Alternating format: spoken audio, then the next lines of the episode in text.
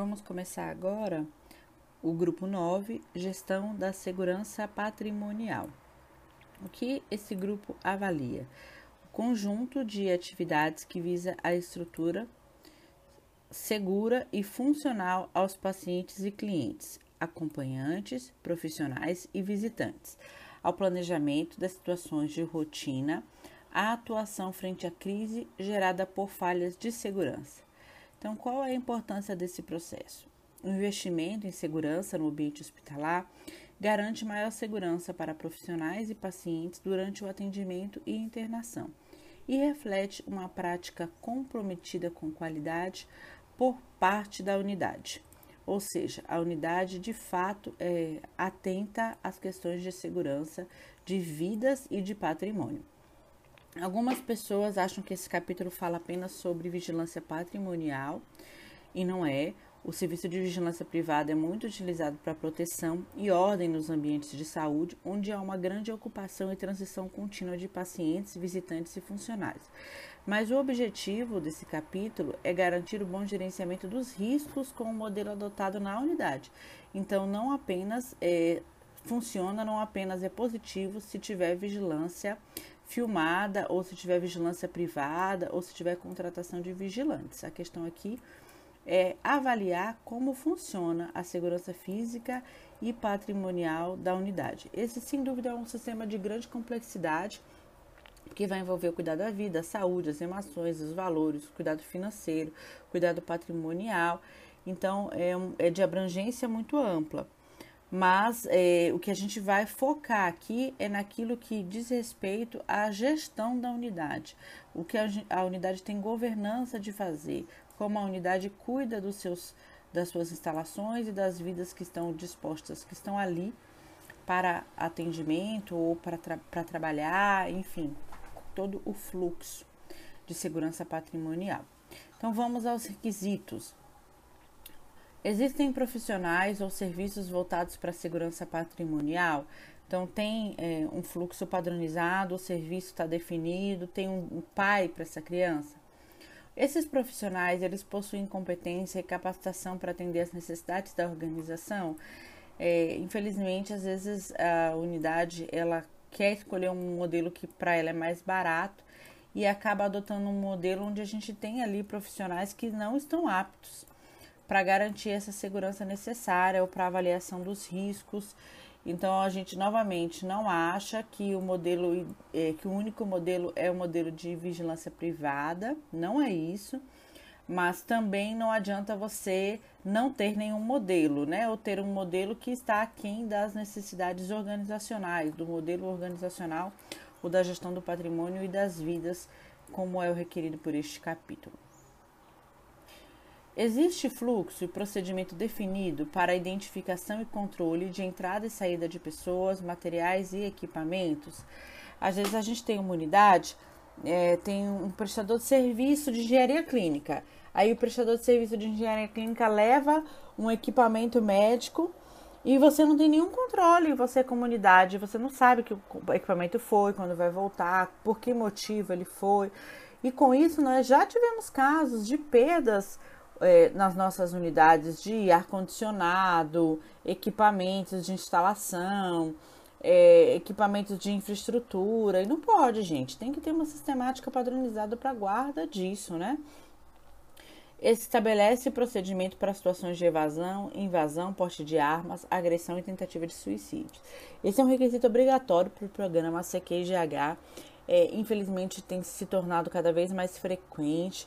A gente, se você jogar também no YouTube, você vai ver vídeos de unidades que foram invadidas, é, o processo, unidades onde adentram pessoas com porte de armas, agressão dentro da unidade entre pacientes, entre visitantes ou entre até pacientes, visitantes e colaboradores médicos.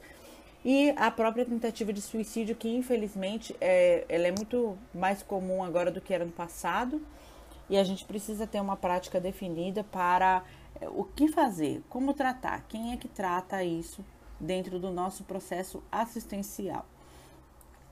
Possui sistemática estabelecida para controle de saída de recém-nascidos?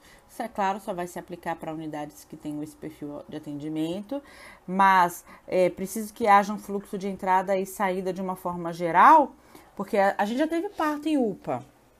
E aí, a saída desse recém-nascido, ela atendeu ao procedimento de segurança necessário? Então, deve haver sim uma, um protocolo, um, um procedimento, uma documentação, uma sistemática formalizada sobre o controle de entrada e saída, né? Possui sistemática estabelecida para o fluxo de óbitos. A gente tem caso é, de, por exemplo, é, eu já vi a pessoa chegou, retirou o corpo e aí depois no dia seguinte, quando aquele velório, aquele funeral já tinha acontecido, chegaram os filhos do falecido e aí disseram que aquela pessoa que retirou o corpo era ex-mulher, não tinha autorização para fazer essa retirada do corpo. E olha a confusão armada. Então, qual é o fluxo estabelecido para garantir a segurança é, na saída, né, no fluxo de óbito? Controla e orienta quanto ao acesso à circulação nos ambientes da organização. Existe esse controle, existe ronda ali, existe alguém que verifica se tem paciente ou acompanhante não identificado, ou que impede o acesso é, não, não um acesso intencional, mas não controlado dentro das nossas unidades, estabelece mecanismo para divulgação e orientação do plano de evacuação. Esse também é um requisito muito importante, também foi é, contemplado no grupo do SESMIT, né, do, lá no capítulo do RH, mas é um requisito da segurança patrimonial a divulgação e a orientação a respeito do plano de evacuação. Então questione, pergunte: tem um plano de evacuação? Teve treinamento de evacuação para no caso de necessidade? Por quê? Porque a gente está falando ali de uma necessidade, de uma realidade que pode comprometer vidas e patrimônio. Então a unidade estava preparada para esse incidente ou esse acidente?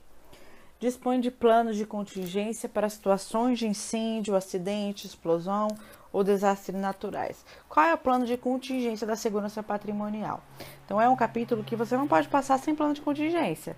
É, você vai verificar ali qual é a contingência para o caso de acesso é, armado, o que que faz, quem que chama, todo mundo está ciente, está ciente dessa contingência, porque já pensou se uma pessoa entra armada na enfermaria e a enfermaria não tem, não tem ciência dessa contingência, daqui que ela acha o supervisor da segurança para saber o que fazer. Isso, o, o time disso já passou, inclusive uma situação mais crítica pode ter acontecido.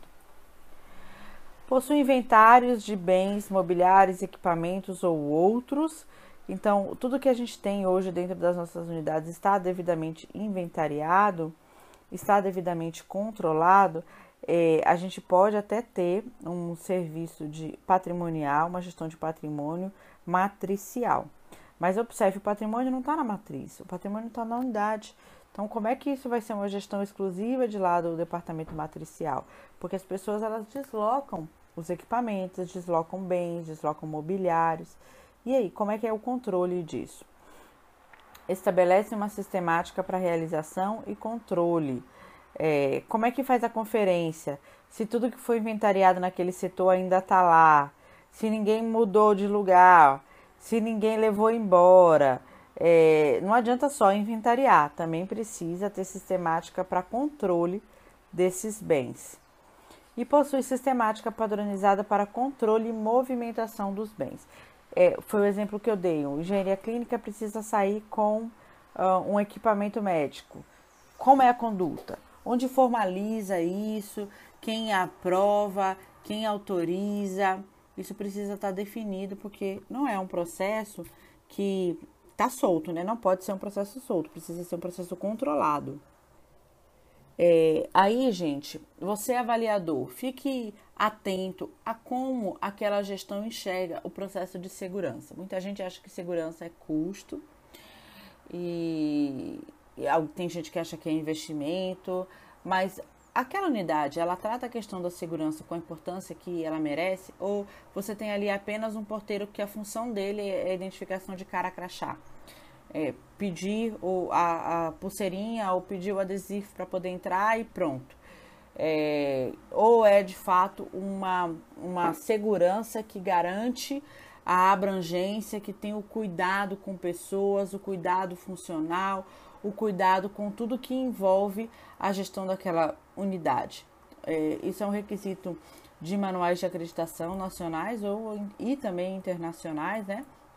O que demonstra como é um requisito importante dentro da unidade. A segurança física e patrimonial ela não pode ser tratada de forma amadora ela precisa ser metódica, ela precisa ter procedimento, ela precisa ter regulamento, ela precisa ter padronização, ela precisa ter registro, de modo que todos os elementos que compõem a estrutura eles estejam unidos e sejam avaliados com a metodologia que vai de fato garantir a segurança, identificar os riscos, identificar as ameaças e adotar as medidas é, proativas e práticas para garantir a segurança daquela unidade, tá? É, então tenha isso em mente, a importância desse processo e de como ele é significativo para a continuidade do cuidado. Com isso em mente, você vai conseguir fazer um bom preparo para saber o que, que você tem que buscar ali, o que, que de resposta é suficiente para você e o que, que não é suficiente, que precisa ter, ser intensificado, tá bom? Espero que você tenha conseguido nos acompanhar. Até a nossa próxima aula.